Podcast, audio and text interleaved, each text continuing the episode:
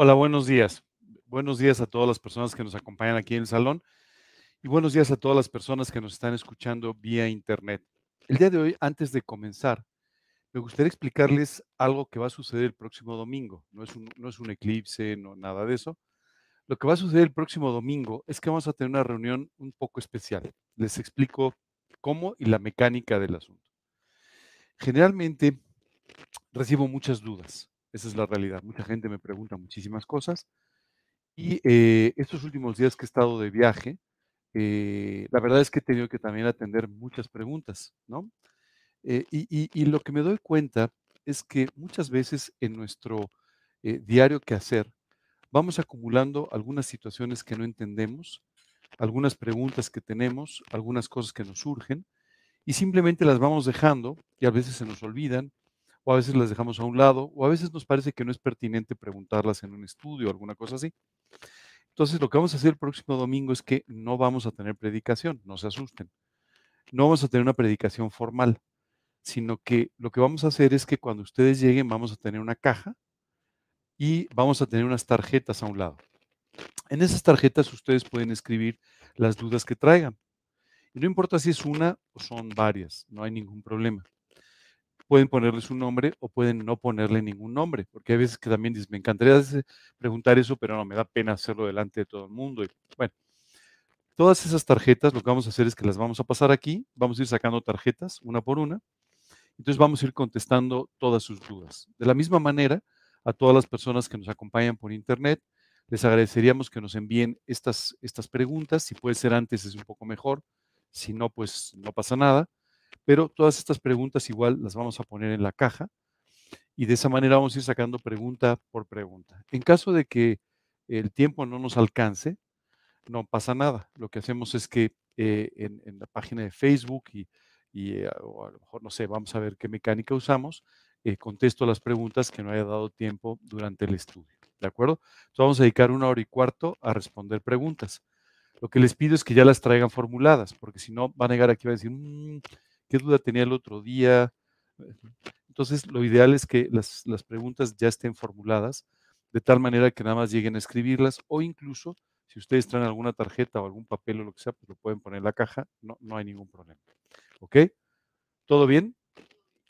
Sé que les, debe sonar un poco extraño, pero ya hicimos esto hace, hace ya unos cuantos años y al final resultó que hubo más de 100 preguntas. O sea, que sí había algunas dudas que se habían ido quedando. Entonces, un poco la idea justamente es poder ir respondiendo todas esas dudas. Y no se preocupen, pregunten lo que ustedes quieran. Literalmente lo que ustedes quieran. Si es una pregunta de la Biblia, perfecto. Si es una pregunta sobre otra cosa, perfecto. Lo peor que puede pasar es que les diga que no lo sé. Eso es lo peor que puede pasar. Pero, eh, pero pregunten totalmente lo que quieran. ¿Ok? La experiencia anterior fue muy simpático porque me preguntaron mucho sobre cuestiones de la estructura de la iglesia, me preguntaron mucho sobre misioneros, me preguntaron mucho sobre ofrendas, me preguntaron mucho sobre muchos temas que cotidianamente no conversamos aquí. Entonces, eh, bueno, yo creo que puede ser un ejercicio interesante para todos. Si, si, si algo me ha quedado claro en los últimos años y especialmente en las últimas semanas, es que muchas veces eh, las, las personas se quedan con ideas preconcebidas que no necesariamente son correctas sobre las cosas. Entonces la gente empieza a pensar, o cada uno de nosotros empezamos a pensar, ah, debe ser esto, o debe ser por tal cosa. Y en realidad, pues a veces no es así. Y vivimos con, con, con ciertos errores permanentemente o con ciertas cosas que no entendemos permanentemente. Así es que esta es la oportunidad. Y pueden, no pongan su nombre, si quieren hacer 50 preguntas, no pongan su nombre y nadie va a decir, wow, ¿cómo preguntó? No hay ningún problema. ¿De acuerdo? ¿Todo bien? Bueno, pues vamos a ver, a ver cómo nos va. a ver cómo nos va. Vamos a, vamos a orar para comenzar. Eh, quiero decir que los extrañé la semana pasada, este, pero sí, bueno, menos mal. pero la realidad es que estaba, estaba bastante lejos como para llegar. Así es que bueno, ya luego les contaré al final, pero estaba bastante lejos en un, viaje eh, combinado entre cuestiones de trabajo que tenía que ver, pero también de visita a mi familia en otro país. Así es que fue un viaje muy hermoso, la verdad, muy bendecido en todos los sentidos, de trabajo muy bendecido, pero lo más importante, con mi familia fue un tiempo realmente excepcional. Así es que muchas gracias por sus oraciones. Este, y ya estoy de regreso. Vamos a orar para comenzar, ¿ok? Señor, queremos darte muchas gracias por este día. Gracias, Señor, por todos tus cuidados, por tu amor hacia nuestras vidas y gracias por todo el trabajo precioso que tú estás haciendo permanentemente en nuestros corazones. Te pedimos, Señor, que tú derrames tu gracia el día de hoy y te pedimos, Señor, que a través de este estudio tú sigas aclarando, Señor, día a día, momento a momento, todas las cosas que quieres enseñarnos en tu palabra y de esta manera podamos alabar tu nombre y darte gloria. En el nombre de Cristo Jesús te lo pedimos. Amén. El estudio del día de hoy se llama eh, La ley y la gracia.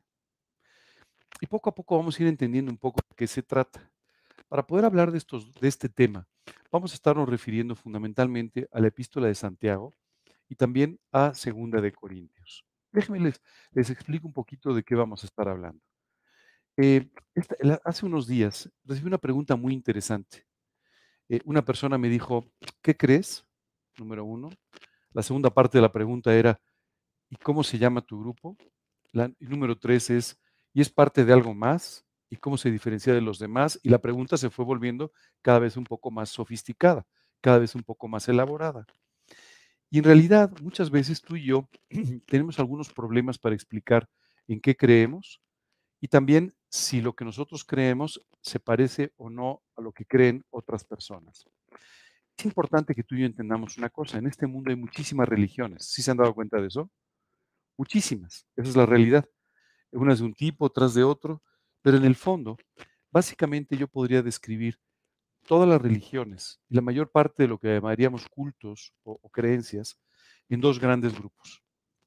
Las personas que creen que se van a salvar que van a tener una vida eterna por sus obras y las personas que creen que se van a salvar y van a tener una vida eterna por la fe.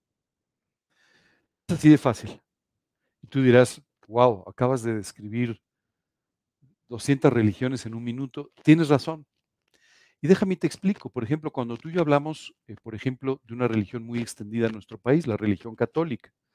La religión católica fundamentalmente enseña que las personas se salvan eh, tienen una relación con Dios a través de cumplir con un determinado número de normas, algunas que aparecen en la Biblia, otras que son en eh, normas dictadas por esta propia religión. Pero curiosamente, si tú hoy ubicas, por ejemplo, a la iglesia adventista, Básicamente tienen un concepto muy similar que simplemente habla de el cumplimiento de determinadas normas y determinadas reglas. Curiosamente, si tú y yo este día hiciésemos un estudio un poco más profundo sobre la religión musulmana, sobre el Islam, nos encontraríamos con el mismo concepto de cumplir determinadas cosas, hacer determinadas cosas o dejar de hacerlas. ¿En qué creo? Espero que ustedes también, si no me corrigen. ¿En qué cree un cristiano? Básicamente cree en la salvación a través de la gracia de Dios expresada, manifestada en el sacrificio de Jesucristo en la cruz del Calvario.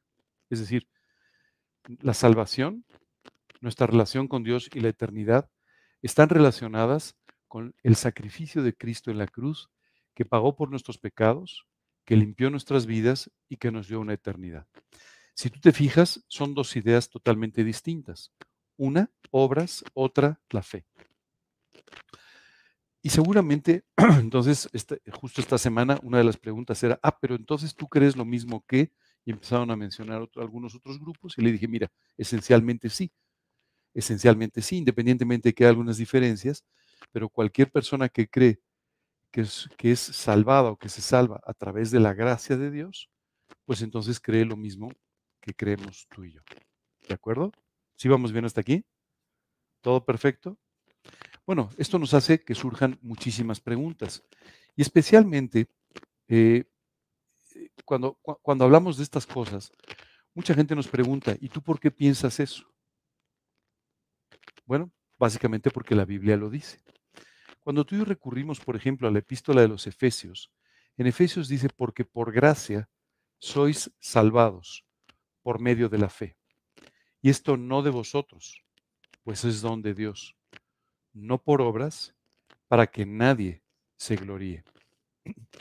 La Biblia en diferentes pasajes nos dice no por obras. Sin embargo, algunas personas han adoptado una idea diferente y es la de confiar en las obras. Y hay un pasaje en Santiago que vamos a estudiar esta mañana y que en algunas ocasiones es utilizado para justificar lo que es la salvación por obras. ¿Por qué me gustaría explicar este, este pasaje? Porque este pasaje además habla de ciertas decisiones que tú y yo tenemos que tomar y las consecuencias, las repercusiones de estas decisiones. Dice literalmente la, la epístola a Santiago en el capítulo 2, versículos 14 en adelante. Hermanos míos, ¿de qué aprovechará si alguno dice que tiene fe y no tiene obras? ¿Podrá la fe salvarle? Mm, esto pareciera que es un desafío a lo que acabo de decir de Efesios, ¿verdad? Entonces pareciera que o la Biblia se contradice o nosotros hemos malinterpretado la Biblia. No, en realidad vamos a leer todo el pasaje para que dentro de este contexto tú y yo entendamos cuál era el, el, objetivo de Santiago escribiendo toda esta carta a ciertos creyentes que, aunque se confesaban cristianos, no tenían un testimonio y no vivían como tales. Quiero decirte que cuando tú y yo creemos que Jesucristo entra a nuestro corazón y transforma nuestra vida, realmente debemos experimentar una transformación de nuestra vida. Es decir, nuestra vida es tocada por la gracia de Dios y entonces es transformada. Vamos siendo cambiados, transformados en muchos sentidos en nuestra propia vida. Cuando esto no sucede, entonces es posible que tú y yo no hayamos creído a través de la gracia en el sacrificio de Cristo, no le hayamos entregado nuestra vida, sino más bien hayamos hecho lo que se llama una profesión de fe. Déjame explicarte la diferencia entre una cosa y otra. Una profesión de fe es cuando tú un día estás emocionado, preocupado, y entonces oras diciéndole a Dios cualquier cosa. Cualquier cosa quiere decir, sácame adelante, ayúdame, qué barbaridad, seguro estoy muy mal. Pero en el fondo, tú y yo no le pedimos a Dios con un arrepentimiento genuino el perdón de nuestros pecados y no le invitamos a nuestro corazón como nuestro Señor y Salvador. Eso es una, una profesión de fe. ¿Qué es una decisión por Cristo? Una decisión por Cristo es cuando tú y yo reconocemos delante de Dios nuestros pecados, nuestra maldad, nuestras ofensas y confiando en lo que hizo en la cruz del Calvario, lo invitamos a nuestro corazón como nuestro Señor y nuestro Salvador personal. ¿Qué sucede cuando tú y yo iniciamos una relación personal con Dios? Lo que sucede es que Dios empieza a transformar áreas de nuestra vida. Dice la Escritura, de modo que si alguno está en Cristo, nueva criatura es. Las cosas viejas pasaron, he aquí todas son hechas nuevas. Esto quiere decir que Dios empieza a producir ciertas cosas en nuestra vida. Pero la realidad es que en muchos casos hay creyentes que no le permiten a Dios hacer estas transformaciones por su falta de fe, por su falta de entrega, y entonces pareciera que su vida no tiene mayor fruto. Y entonces Santiago, refiriéndose a esas personas, dice, no lo puedo entender. Y cuando tú le preguntas a una de estas personas, te dice, no, no, no, pero yo tengo fe. La Biblia describe la fe como la certeza de lo que se espera, la convicción de lo que no se ve. En pocas palabras, la fe es una total confianza, o yo diría una confianza ciega, en aquello que Dios te está diciendo que es la verdad. De modo que si tú y yo creemos lo que Dios nos dice, nuestra vida reflejará esa fe. Si nuestra vida no refleja esa fe, quiere decir que no lo creemos. Algunos autores hablan de fe activa y fe pasiva. La fe activa es aquella que te mueve a actuar. La fe pasiva no es fe porque simplemente no te mueve de tu lugar. La fe activa es aquella que tú tienes confiando en lo que Dios dice en la Biblia y entonces te lleva a actuar de una determinada manera. La fe pasiva hace que tú no hagas nada y por lo tanto no es fe.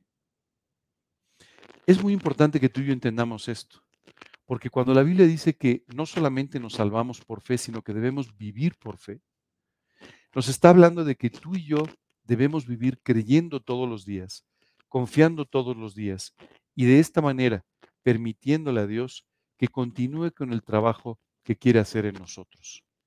Esto es muy importante, porque la Biblia dice que sin fe es imposible agradar a Dios. Así que si tú y yo queremos tener una relación con Dios, tenemos que vivir no solamente habiendo recibido a Cristo por fe en nuestro corazón, sino también tenemos que andar por fe todos los días de nuestra vida. Yo sé que esto es todo un desafío para todos. Especialmente hay momentos de nuestra vida en los que pareciera que la fe es casi suicida o que la fe es prácticamente algo eh, que nos lleva a creer en imposibles o en increíbles. Solo quiero decirte de nuevo, la fe es pues la certeza de lo que se espera y la convicción de lo que no se ve. Y habrá veces que tú, actuando por fe, actúes como si vieras lo que no ves. Literalmente, hablando de personas que vivieron por fe, la Biblia refiriéndose a ellos dicen, se sostuvieron como viendo al invisible, como si pudieran ver aquello en lo que creían, aunque no se ve. Esta mañana me gustaría preguntarte, ¿cuánto vives por fe y cuánto vives por vista? ¿Cuánto estás viviendo en esta fe activa que te lleva a actuar, que te lleva a tomar decisiones, que te lleva a moverte? ¿O cuándo, cuánto estás escudándote o refugiándote en lo que tú llamas fe, pero en el fondo es una fe pasiva? Santiago continúa diciendo, si un hermano o una hermana están desnudos y tienen necesidad del mantenimiento de cada día. Y alguno de vosotros les dice, id en paz, calentaos y saciaos, pero no le dais las cosas que son necesarias para el cuerpo, ¿de qué aprovecha? Así también la fe, si no tiene obras, es muerta en sí misma. Si tú te fijas, Santiago aquí no está hablando de que te salves por tus obras. Lo que está diciendo es, la fe tiene que tener como consecuencia obras. La fe te va a llevar a vivir de otra manera. La fe te va a llevar a tomar decisiones importantes en tu vida. Si esto no está sucediendo, has dejado de vivir por fe. Y en muchos casos yo nos encontramos amonestaciones, por ejemplo, en la epístola a los Gálatas, en otros lugares del Nuevo Testamento, donde Dios amonesta a creyentes diciéndole, oye, empezaste por la fe y ahora has acabado por las obras. ¿Cuáles son esas obras? Nuestra tendencia natural es a vivir en forma religiosa. Vivir en forma religiosa significa cumplir sin vivir, hacer sin creer. Eso es una vida religiosa. Hace un rato les hablé de dos posiciones que existen, la salvación por obras, la salvación por fe. ¿Sabes qué es lo que hace la salvación por obras? Coloca al hombre como el centro del universo, coloca al hombre como el centro de su propia salvación y coloca al hombre como el responsable de la relación con Dios. ¿Sabes qué significa vivir por fe? Dios es el centro de tu vida y debe ser el centro de todas tus acciones. Tu vida se empieza a volver cristocéntrica. Todo está relacionado con Dios. ¿Sabes? Cuando esto sucede, entonces estás viviendo muy cerca de Dios, con sus parámetros, con sus principios y con la forma en la que Él quiere que vivamos, no con la que nosotros hemos ido inventando poco a poco. Pero aquí Santiago les dice a los creyentes, me preocupa el ver que ustedes son buenos para, predicar, ¿no? Son buenos para decir las cosas, pero luego no se preocupan por las personas. No aman a las personas y no se preocupan por ellas. Y si tienen hambre, los dejan como están. Y si están viviendo con necesidades, no se preocupan por ellas. Cuando tú y yo deberíamos estar particularmente, particularmente preocupados por ello el fin de semana pasado hice una visita y era una visita que alguien me dijo que mejor no hiciera. Me dijeron, no, no hagas esta visita porque esta persona no está con una muy buena actitud. Entonces le contesté, ese es el momento de hacer las visitas, cuando las personas están pasando por problemas. Sabes, para nosotros es relativamente fácil, humanamente hablando, hacernos a un lado de los problemas, de las situaciones difíciles, no escuchar al que está en angustias, no escuchar al que está en problemas, sino simplemente dedicarnos a escuchar buenas noticias o cosas que nos alientan. Ten mucho cuidado porque cuando tú te pones otra vez en el centro de tu vida, cuando tú empiezas a preocuparte nada más por ti mismo, lo que sucede es que estás quitándole a Dios su lugar y lo que estás haciendo es empezar a vivir por obras y no vivir por gracia. Ten cuidado porque este mundo nos enseña que tú y yo debemos preocuparnos solo por nosotros mismos. ¿Has escuchado estas expresiones de es una persona tóxica, no trates con ella? ¿No? Tú preocúpate solamente por lo que a ti te hace feliz. ¿Sabes? Si tú, tú y yo estamos construyendo un mundo en el que solo nos preocupamos por nosotros mismos, por lo que nos hace felices a nosotros, y es por eso que somos tan profundamente infelices. Porque la Biblia dice que es más bienaventurado, es decir, te hace más feliz el dar que el recibir. Y cuando tú solamente estás buscando recibir, recibir, recibir de todos los demás, esto solamente te hace profundamente infeliz. Es tiempo de que tú y yo tomemos decisiones en ese sentido.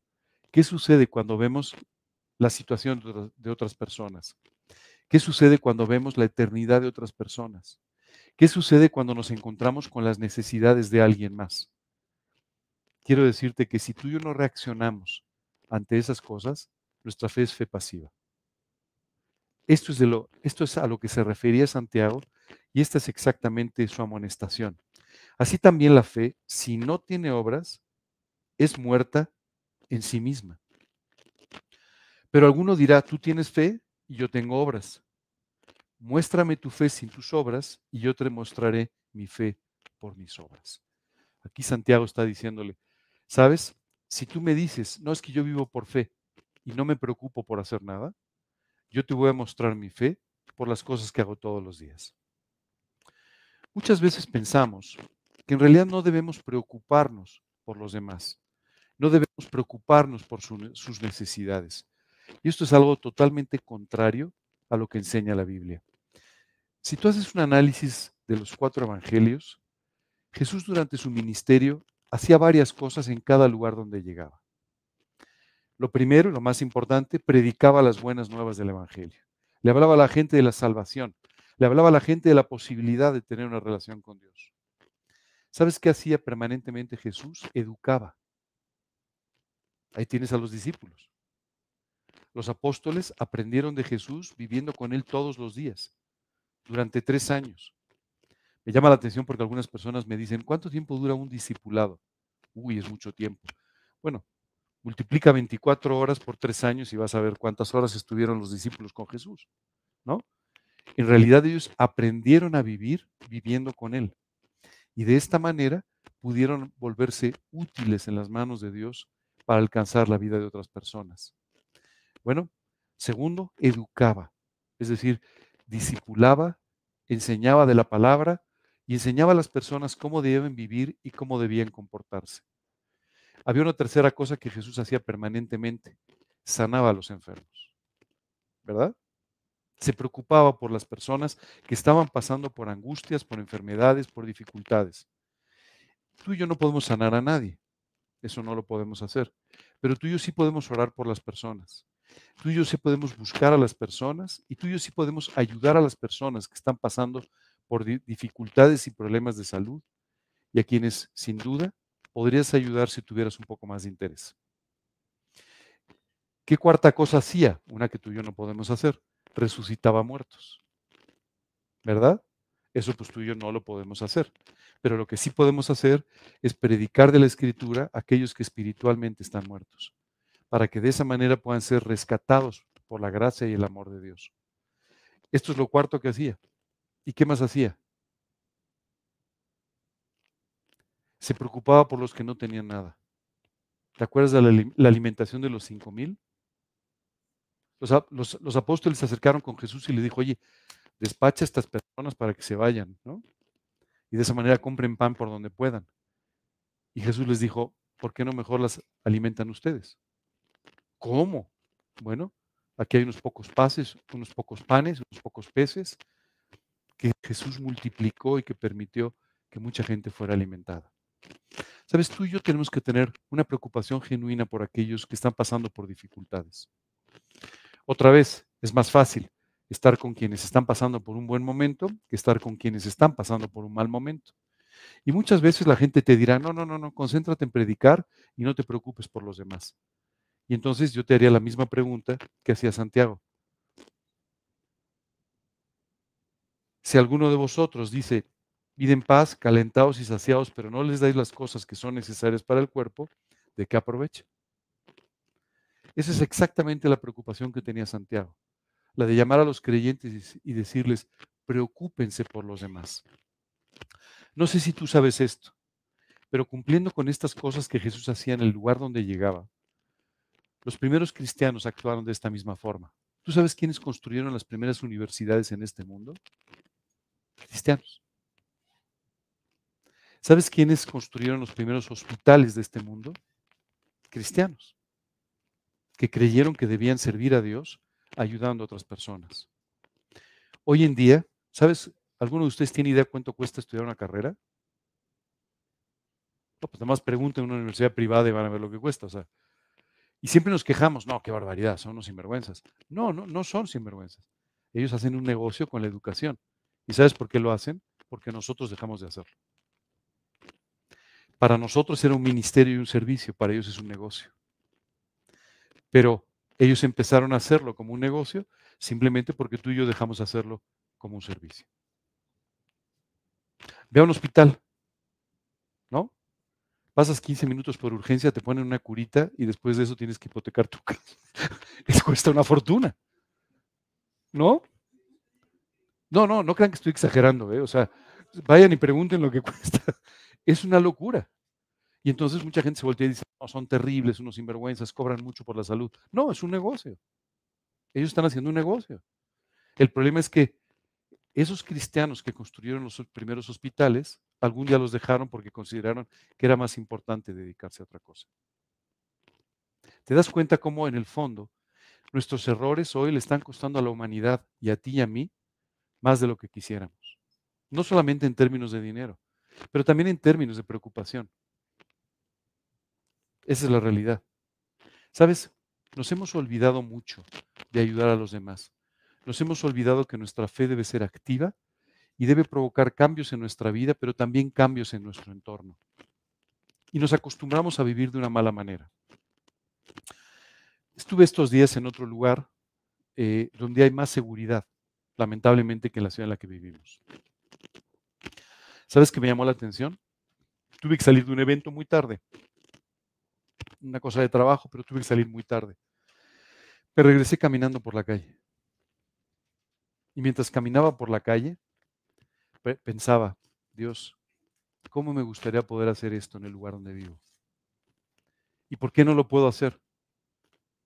Inmediatamente pensé, porque no oramos lo suficiente, porque no vivimos en la santidad necesaria y porque no decimos que lo malo es malo, porque no nos atrevemos. Por esas tres cosas, tú y yo no podemos caminar en la noche por las calles. O tenemos que hacerlo con mucho cuidado. En medio de todo esto iba caminando, me encontré con unos policías a los que saludé y me dijeron, oiga, necesita ayuda, podemos ayudarle en algo. Y yo pensaba, hmm, en otra situación hubiera dicho unos policías y hubiera caminado a la, a la, a la otra banqueta, ¿cierto? Bueno, eso no es culpa de los policías, es culpa tuya y mía. Hemos abandonado los hospitales porque ya no nos importó ayudar a los demás. Hemos abandonado las universidades y las escuelas porque ya no nos importó más educar a los demás. Hemos abandonado la seguridad y se le hemos encargado a un grupo de políticos como si ellos pudieran hacer algo y nos han demostrado que no. ¿Sabes cuál es el problema? Tú y yo no hacemos las cosas que por fe deberíamos hacer todos los días. Tú y yo deberíamos preocuparnos por cubrir todas esas áreas. Tú y yo deberíamos preocuparnos por los demás y dejar de vernos a nosotros mismos. La fe, la gracia, ¿te acuerdas? La gracia hace que tú no seas el centro, sino Jesús. Pero les decía Pablo a los, a los Gálatas, insensatos, ¿quién los fascinó para no oír? Habiendo empezado por la fe, ¿van a terminar por las obras? Y esta mañana me gustaría hacerte la misma, decirte lo mismo. No te, voy a, no te voy a llamar insensato, no te preocupes, no, no, no pretendo hacerlo, aunque si te sientes así, bueno, pues puede ser, pero, pero lo que te quiero decir es, en el fondo, es una insensatez lo que estamos haciendo. es una insensatez que tú y yo simplemente empecemos a vivir en una fe muerta basada en las obras y no en una fe viva basada en la gracia de Dios. Y de esta manera, nosotros mismos empecemos a complicar nuestra propia vida y la de quienes nos rodean y perdamos el impacto para predicar el Evangelio. Es impresionante porque dice después, ¿no ves que la fe actuó juntamente con sus obras y que la fe se perfeccionó por sus obras? Santiago no está hablando de que te salves por las obras, pero está diciendo, ¿no te das cuenta que la fe se perfecciona cuando tú llevas a cabo aquello en lo que has creído? ¿No te das cuenta que la fe se tiene que manifestar en, en tu vida, en las cosas que tú haces? Y de esta manera puedes seguir creciendo y asentándote cada vez más en la fe. Muchas veces los creyentes escuchamos que alguien tiene problemas y nuestra respuesta es, no te preocupes, oraré por ti. Me gustaría preguntarte cuántas veces has dicho eso y luego no has orado. Bueno, entonces resulta que no, no, no te comprometiste con el problema. En el fondo no te interesó la situación. En el fondo no tuviste amor por esa persona. Solo quiero decirte que ya es tiempo de que dejemos de fingir. Ya es tiempo de que dejemos de hacer como que hacemos, pero no hagamos. Ya es tiempo de decir qué hacemos y después simplemente vivamos de la misma manera. Tú y yo tenemos que empezar a, establecer compromisos con Dios. Señor, tú me estás eh, enseñando esto, yo voy a vivir conforme a ello. Señor, tú me estás enseñando a vivir de esta manera, yo voy a vivir de esa manera. Y voy a vivir de esa manera hasta el final y hasta literalmente las últimas consecuencias. El capítulo 4 de Segunda de Corintios dice la escritura, pero tenemos este tesoro en vasos de barro, para la excelencia del poder sea de Dios y no de nosotros. Otra vez, ¿ves el mismo mensaje? El poder, la gloria, todo es de Dios, no de nosotros. Él tiene que ser el centro de nuestras vidas. Nuestras vidas tienen que volverse vidas cristocéntricas. Si no es así, estamos perdiendo el tiempo que estamos atribulados en todo, mas no angustiados, en apuros, mas no desesperados, perseguidos, mas no desamparados, derribados, pero no destruidos. ¿Sabes qué me impresiona de estos versículos? La honestidad de Pablo. Yo de repente veo creyentes y digo, ¿qué tal? ¿Cómo estás? Bien, bien. Súper bien. ¿En serio? Wow, pues me encantaría ser como tú que no tienes problemas. En el fondo, muchas veces tú y yo no estamos viviendo en la victoria que Dios nos da, en las pruebas, sino estamos ocultando nuestros problemas y estamos ocultando nuestras necesidades. Aquí el apóstol Pablo es muy claro. Por supuesto que estamos atribulados en todo. Pablo decía, pues sí, o sea, Pablo estaba viviendo en una persecución durante, mientras escribía eh, eh, estas epístolas, pero dice, no estoy angustiado.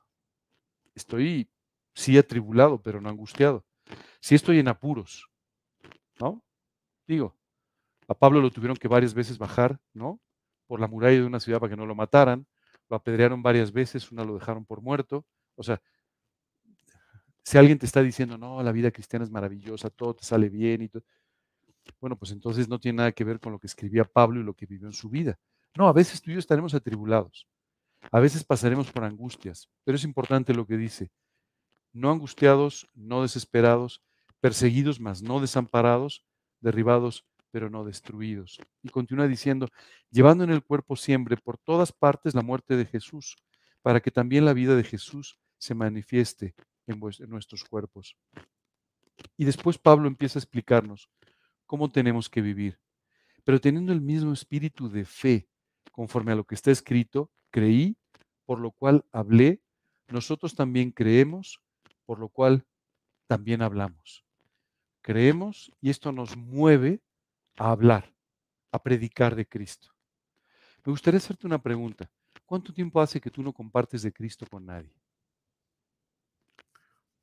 Muchas veces, no, no, es que ya le hablé a esta persona, ¿no? A veces decimos, no, lo que pasa es que yo creo, por lo que estoy escuchando, tiene una, una actitud muy dura, ¿no?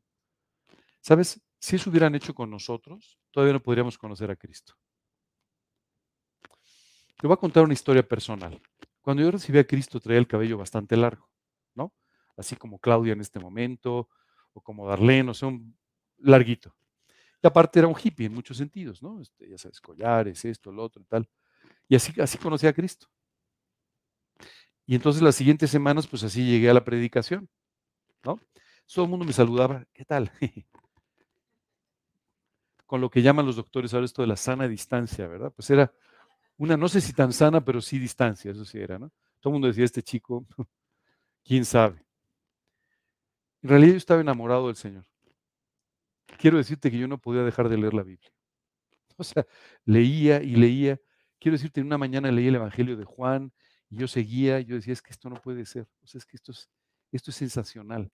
Yo no podía esperar a llegar a mi casa para seguir leyendo la Biblia y para orar. Estaba realmente fascinado. Pero mi aspecto no había cambiado todavía.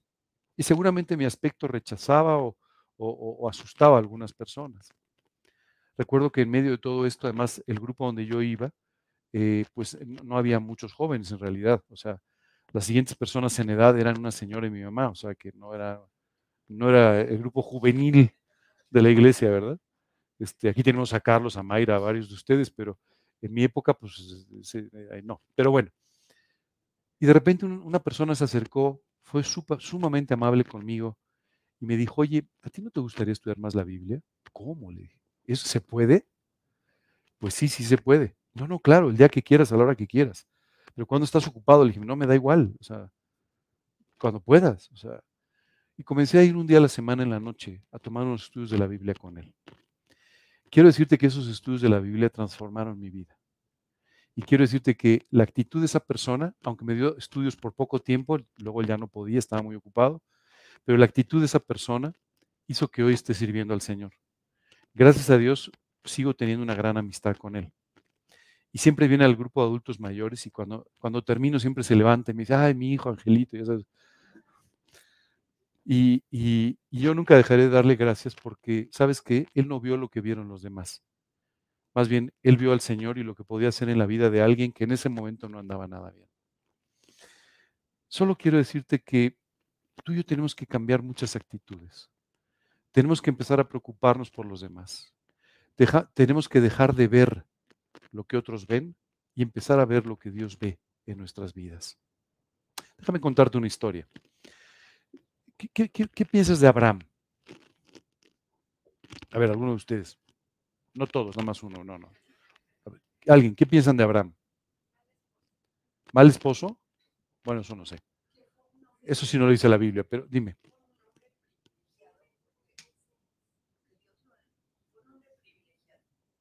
Tremendo, privilegiado, un hombre de fe. Ok, suena bien.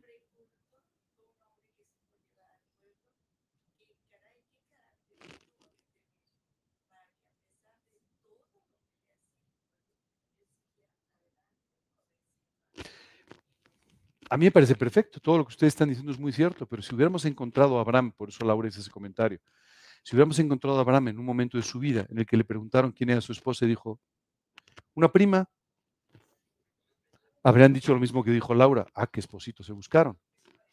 Solo te quiero decir una cosa, todos hemos pasado malos momentos, todos hemos dicho cosas que no debemos. Pedro negó a Jesús tres veces, los otros discípulos no lo negaron porque salieron corriendo.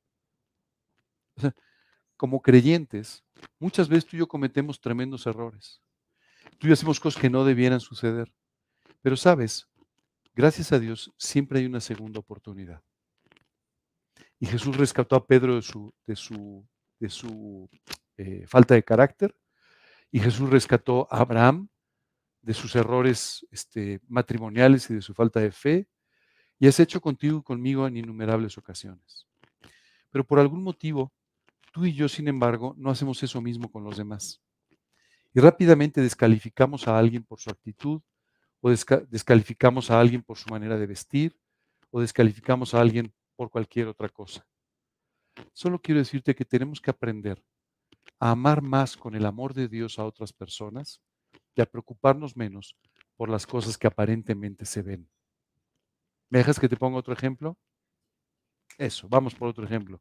¿Ustedes han oído hablar de Moisés? ¿Sí? ¿Qué les parece Moisés? Wow, tremendo líder, tremendo líder, privilegiado por su ministerio, wow, qué maravilla. Eso no lo sabemos, pero lo que sí sabemos es que la Biblia dice que era eh, el hombre, el hombre con más, con más mansedumbre en la tierra. Entonces tú y yo lo vemos y decimos, wow, extraordinario. Sin embargo, cuando él iba a casarse, no era así. Él acababa de salir de Egipto huyendo porque había participado en un asesinato. ¿Ok? Estaba huyendo, ¿de acuerdo? No tenía dónde caerse, literalmente. Nunca digo dónde caerse muerto, porque suena horrible, pero dónde caerse, ¿no? Y así llegó al hogar de un hombre llamado Jetro. Así lo vio, así lo, así lo conoció. Fugado, ¿no? Este, había participado en un asesinato, su propia nación no quería saber de él, tampoco la nación de Egipto quería saber de él. Así llegó. Y sin embargo, Jetro no solamente lo aceptó, sino, sino que le dio a su hija preferida. Y tú dirías, qué locura. ¿Cómo viendo a alguien que se ve tan mal, tú encima le das a tu hija como esposa? Porque este hombre vio lo que los demás no vieron. Aquel hombre vio en mí lo que los demás no vieron. No quién era yo, no quién era Moisés, sino quién era el Dios de Moisés y el mío. Tú y yo tenemos que aprender a ver hacia las personas. Tú y yo tenemos que aprender a orar por las personas, pero también a ayudarlas y a participar con ellas en sus momentos difíciles.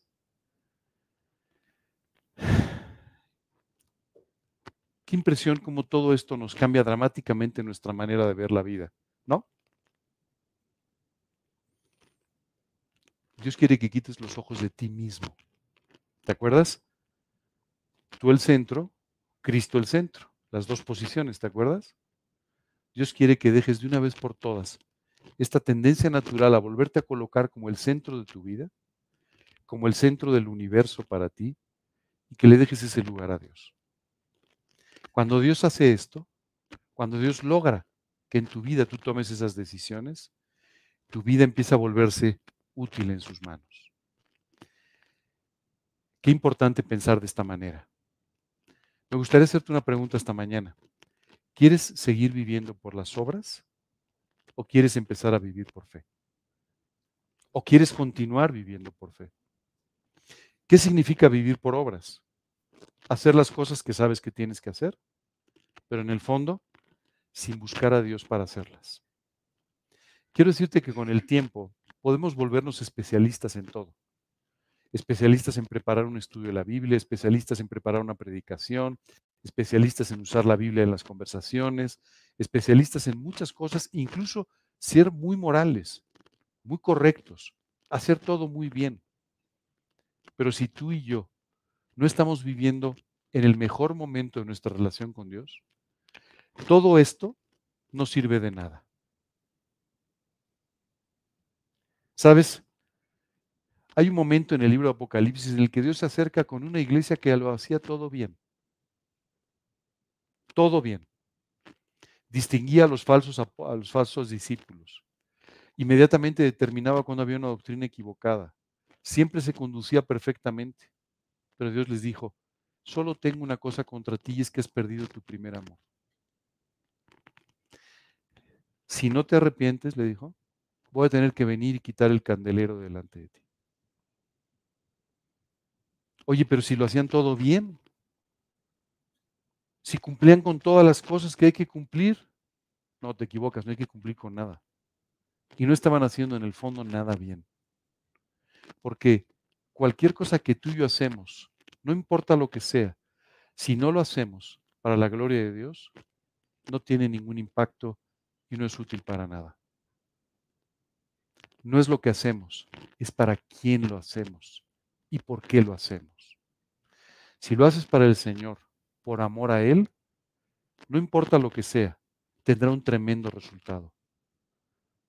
Si lo mismo lo haces porque lo tienes que hacer y porque tú consideras que eres una persona moral, correcta, cristiana, lo que tú quieras, no tendrá absolutamente ningún resultado. Algún día todos, todos nosotros nos encontraremos en lo que la Biblia llama el tribunal de Cristo. Y ahí no seremos juzgados. El tribunal de Cristo solamente es para que Dios, dice la Escritura, nos dé las recompensas por nuestra vida para la eternidad. Pero también ahí nos encontraremos con cuántas cosas tú y yo hicimos que no tuvieron ningún valor delante de Dios.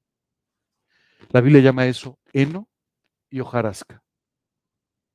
Todo aquello que tú no haces por amor al Señor no tiene ningún impacto en tu vida y no tendrá ninguna recompensa en la eternidad. No sé si te estoy dando malas noticias, pero la buena noticia es que hoy puedes cambiar todo eso. Es que hoy puedes tomar la decisión de empezar o continuar viviendo por fe y no por vista, viviendo por su gracia y no por las obras de la ley. Dice la escritura, y que por las obras de la ley ninguno se justifica para con Dios, es evidente, porque el justo por la fe vivirá. Eso dice la Biblia. Así que tú no puedes llegar delante de Dios y decirle, Señor, vengo delante de ti porque soy muy bueno, porque soy perfecto, porque soy maravilloso, porque soy muy cristiano, porque soy muy religioso, porque llego temprano a los estudios, porque llego tarde a los estudios, porque llego... Nada de eso va a ser útil delante de Dios. Solo, solo hay una forma de llegar delante de Dios. Por fe y por su gracia. Y si no es así, simplemente no servirá de nada. Es importante que tú y yo pensemos en todo esto porque al final, si no pensamos en ello, vamos a seguir viviendo. ¿Te has dado cuenta lo rápido que pasa la vida?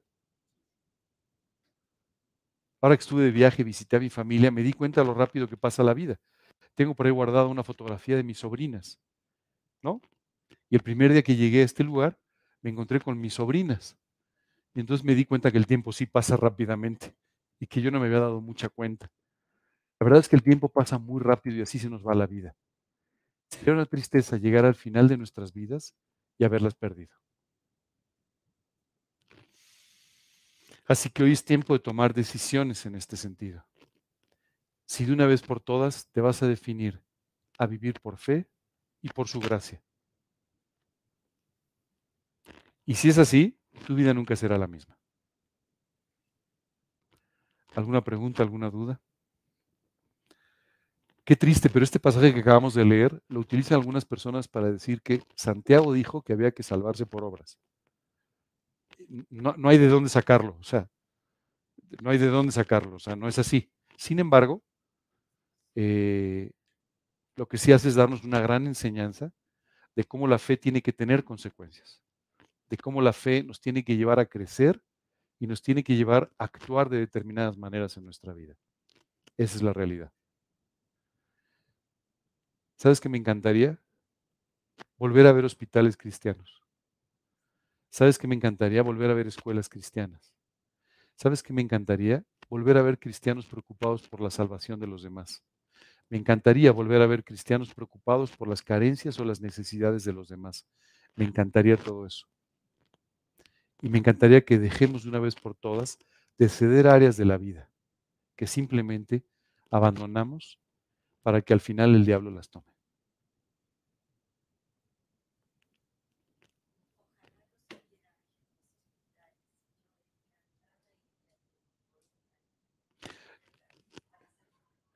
Seguramente yo también. Lo que te quiero decir es que este tipo de cosas tienen que, tienen que ser parte de la fe y las convicciones de mucha gente. No son proyectos de una sola persona. Sin embargo, lo que pasa mucho es que empezamos a despreocuparnos y empezamos a volvernos muy apáticos, muy poco interesados en la necesidad de los demás. Eso sí, cuando de repente se vuelve nuestra necesidad, entonces sí sacamos las banderas. Todos ustedes participan seguramente en dos chats que tenemos del grupo, ¿no? Uno que se llama comentarios entre hermanos y otro. Bueno, yo ahí veo, oye, que pidan por mi primo no sé quién, pidan por mi sobrino no sé cuántos, por mi hermano no sé qué, que está enfermo, que le pasa, que... ¿No es así? La verdad es que ya, ya son más partes de salud que, que otra cosa. Y está bien, ¿eh? No, no me estoy quejando. Pero a lo que voy es que hay mucha necesidad en ese sentido, ¿no? Pero generalmente nos preocupamos por la necesidad cuando nos afecta a nosotros o a nuestra gente cercana y nos preocupamos muy poco por la necesidad de los demás. Es por eso que actuamos solamente cuando estamos bajo nuestra propia necesidad. Pero la realidad es que Dios nos enseña que nuestras necesidades, Él tiene cuidado de ellas, para que de esa manera nosotros podamos preocuparnos por los demás. Por eso lo importante es que tú y yo quitemos nuestros ojos de nosotros mismos y los pongamos entonces en la eternidad, en el Señor Jesús y como consecuencia en las vidas de los demás. Dime.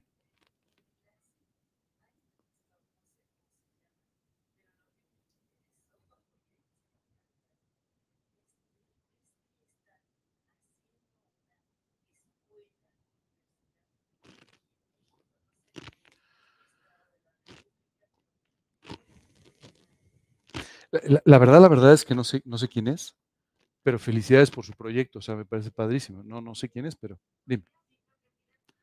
No, no, eh, lo que me está comentando Francis es que escuchó en un programa de un canal cristiano de televisión que hay alguien que está construyendo un, proyecto educativo, ¿no? Bajo el auspicio, digámoslo así, de, de, de, de los principios cristianos, ¿no?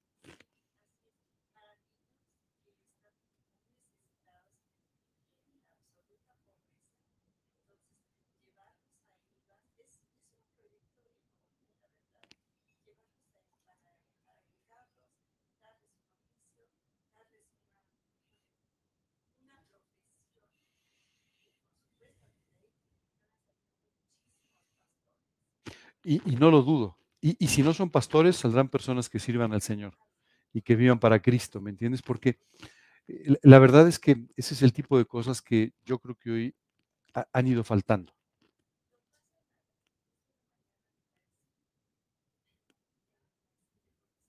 Ok, ok. Voy, a averiguar, voy a averiguar quién es, quién es esta persona. Voy a averiguar quién es esta persona, que vale la pena orar por ese proyecto, por supuesto, ¿no? Sí, claro.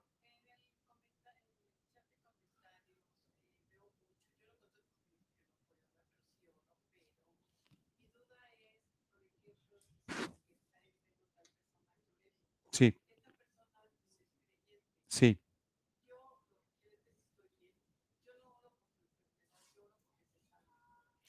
Lloro por las dos cosas.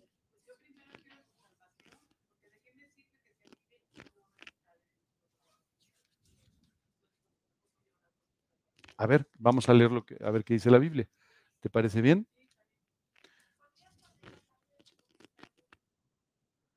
El comentario es, eh, lo que nos están diciendo es que eh, e, en el chat, por ejemplo, a veces se mencionan necesidades, por ejemplo, de salud de algunas personas que no son cristianas. La pregunta es, ¿debemos orar de esa manera por estos, estas personas o debemos orar exclusivamente por su salvación? Vamos a ver qué dice aquí. Aquí en el libro de Santiago nos dice, y si un hermano o una hermana están desnudos, sea, nos habla de necesidades de creyentes. Sin embargo, en el tema de salud, yo lo que te diría es que tú y yo tenemos que orar porque la persona recupere la salud, que Dios le extienda la vida para que efectivamente pueda escuchar de Cristo. Entonces yo oraría por ambas cosas. Te diría, cuando tú y yo leemos los evangelios, vemos a Jesús que antes de preguntarle a alguien, oye, pero tú crees, ah, no, si no crees, no. Eh, sino que en realidad sanaba a las personas. Y esto muchas veces provocó la salvación de algunas personas.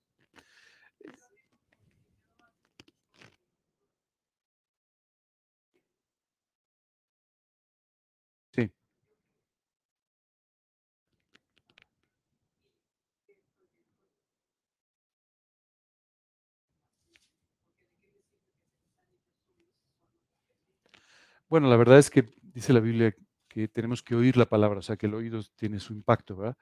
Yo te diría, hay que orar por las dos cosas. Hay que orar por la salvación de las personas y hay que orar por la salud de las personas también. Y muy importante, en la medida de lo posible, hay que hacerle saber a la persona que estás orando por él.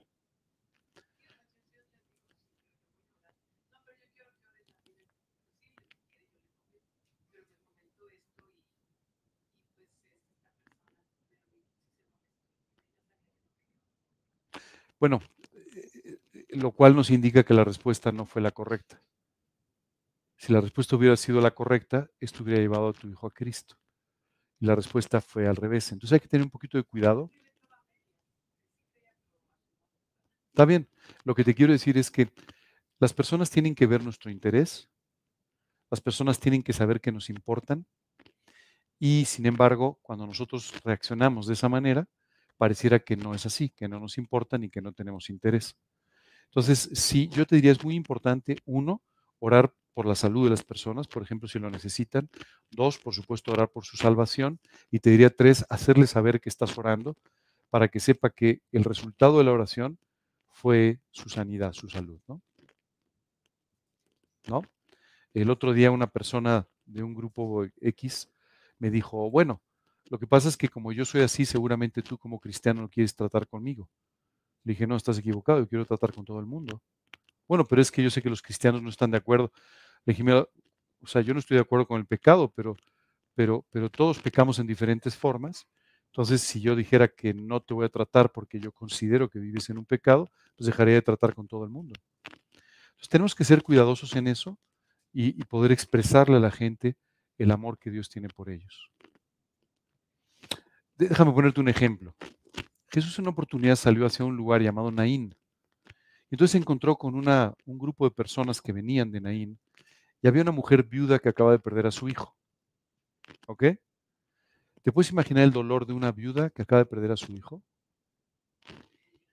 O sea, probablemente uno de los peores dolores que uno puede sentir en la vida.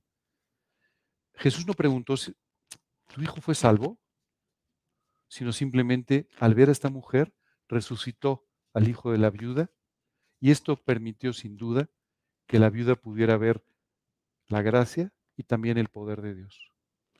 Entonces, tenemos que eh, manejar esto con, con cuidado, ¿de acuerdo? Ahora, la Biblia nos enseña en el libro de Santiago también, dice, ¿está alguno enfermo entre vosotros? Y dice, recurra a los ancianos de la iglesia y oren por él, ungiéndole con aceite, etc. Oye, eso es para cualquiera, no, la Biblia dice, ¿está alguno enfermo entre vosotros? Entonces, ese es un tipo de oración específicamente por creyentes, ¿de acuerdo? Eso es lo que hay que separar un poquito. Tal vez el pastor se refería a eso o entendió eso y este, por eso eh, respondió de esa manera, ¿de acuerdo? ¿Alguna otra pregunta? ¿Duda? Dime. A ver, vamos a contestar primero en forma general y luego vamos a tu ejemplo, ¿ok? Ok. La ley lo que tú y yo encontramos en la ley en el Antiguo Testamento, fundamentalmente contenidos en los libros de eh, Levítico y Deuteronomio, son aquellos principios por los cuales tú y yo podríamos agradar a Dios. Cuando tú y yo revisamos la ley, que no son 10 mandamientos, son más de 300, nos damos cuenta de que es imposible agradar a Dios por la ley, porque tú y yo no podemos vivir de esa manera. Ahora, si es así, entonces, ¿por qué Dios nos dejó la ley? El libro de Hebreos nos explica y nos dice que Dios dejó la ley como un ayo para llevarnos a Cristo. Un ayo es como una niñera, digámoslo así. Entonces, la idea era, con la ley, tú lees la ley y dices, no, pues no. O sea, yo de plano no cumplo ni el primero, ni el segundo, ni el tercero, ni el cuarto. Entonces, ya que vas como en el sexto y dices, no, pues ya, ya no cumplí ninguno. ¿Para qué sirve la ley? Para tomarnos de la mano y entonces sí llevarnos a Cristo como no puedes, Jesús pagó por ti y él sí cumplió la ley. ¿De acuerdo? Entonces, el objetivo de la ley no es que la cumplamos, no podemos cumplirla, pero el objetivo de la ley es que nosotros veamos la perfección que demandaría salvarnos por obras. Y al ver eso, y al ver nuestra imposibilidad, recurramos a Cristo para que Él nos pueda salvar. Por eso dice la Biblia que la ley es como un ayo que nos lleva a Cristo. ¿Ok?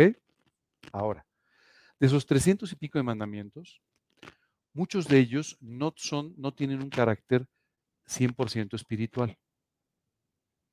A ver, si tú sabes que el buey que tienes acornea, entonces acornea al buey del vecino, entonces le tienes que pagar el buey. eso no es un principio, si bien hay un principio espiritual atrás, pero en realidad eso es, eso es una parte de la ley que es de tipo comercial, es una transacción comercial. Entonces, ¿por qué está en la Biblia? Porque el pueblo de Israel fue elegido por Dios como un pueblo que él iba a gobernar, que después decidieron tener reyes y lo que tú quieras, dejando a Dios, pero que en realidad iba a ser gobernado por Dios. ¿De acuerdo? Bueno, y entonces Dios le dio la estructura de principios necesarios para cubrir cuestiones sanitarias, comerciales, legales, familiares, todo, con, con, conceptos o con principios espirituales atrás. ¿De acuerdo? O sea, en pocas palabras, la ley era la constitución, por decirlo de alguna manera, del Estado de Israel. Entonces, por eso cubría muchas cosas que tú y yo decimos, si el buey acornea, pues bueno, yo de entrada no tengo bueyes, así es que pues no me preocupo. El concepto atrás es, si tú sabías que aquello que estabas haciendo podía perjudicar a alguien, tú debes ayudar a la persona a la que perjudicaste. El principio espiritual es el mismo, ¿de acuerdo? Pero hoy en día no necesitamos esos principios comerciales, principios, etcétera, etcétera. Ahora, ¿Te sirven? Sí. Si tú mañana pones un negocio, te recomiendo que leas Levítico y Deuteronomio. Porque vas a encontrar tremendos consejos de cómo manejar tus cosas y de cómo manejarte con los demás. Ahora, ¿eso quiere decir que nos podemos salvar por la ley? La Biblia dice, pues si por la ley fuese la justicia, entonces por demás murió Cristo. Hebreos nos dice, la ley sirvió como un ayo para llevarnos a Cristo. No puedo cumplir la ley, pero ya la cumplieron por ti. Y entonces te lleva a Cristo. ¿De acuerdo? Esa es un poco la idea. Ese es el principio general. La segunda pregunta que me hiciste es, bueno, ¿y qué pasa si me robaron? Bueno, pues lo primero, pues, pues te robaron. Eso digo, ya es sin ni modo. Pero lo otro que te quiero decir es, tú tienes que orar por los que lo hicieron. Esa es la realidad. La Biblia dice que oremos incluso por nuestros enemigos, si así los consideras. Entonces, ora por ellos de cualquier manera. Y no te preocupes por lo que te robaron o por lo que te afectaron. Dios tendrá cuidado de ti de todos modos. Ahora, en la ley, Israel tenía jueces. Y entonces los jueces tomaban la ley y decían, tú robaste, pues le tienes que regresar lo robado. ¿Verdad? Hoy en día no tenemos la ley de Dios, tenemos las constituciones humanas. Y así nos va, pero bueno, ese es otro tema. Pero no, así nos va, es la verdad. Entonces, hoy en día toman a un ladrón y lo ponen en la cárcel pero nadie te regresa lo robado. ¿No? Y entonces, y entonces entra a un, a un ámbito en el cual hay todavía más delincuencia, todavía un peor trato, ¿no? Y además lo mantenemos. Buena idea, ¿no? Porque además hoy consideramos que si trabajan dentro de la prisión, eso se llama esclavitud. ¿Sí sabías eso? Entonces está prohibido que la gente trabaje dentro de la prisión. Entonces, que no trabajen, que sigan, que sigan haciendo las cosas mal. Bueno, esos son los errores que hoy en día nosotros cometemos. Y los cometemos con buena voluntad, pero con, pero con muy poco juicio. En la Biblia decía, este robó, pues, primero que regrese lo robado. Ya de entrada, ¿verdad? Eh, por eso es que nos sirve mucho leer Levíticos y Deuteronomio. Mucha gente me dice, oye, ¿me puedo brincar esos libros? Sí, sí, si quieres no entender a Dios, bríncatelos. Dale. Pero la realidad es que Dios nos ha dejado eso para que entendamos cómo deberían ser las relaciones entre nosotros desde el punto de vista divino. Y eran la estructura legal en todos los sentidos, la constitución y la estructura legal para el Estado de Israel. ¿Alguna otra pregunta? Vamos a despedir a nuestros amigos de Internet y si hay otra pregunta la contestamos. ¿Les parece bien? Y si no, recuerden, el próximo domingo no vamos a tener formalmente una predicación.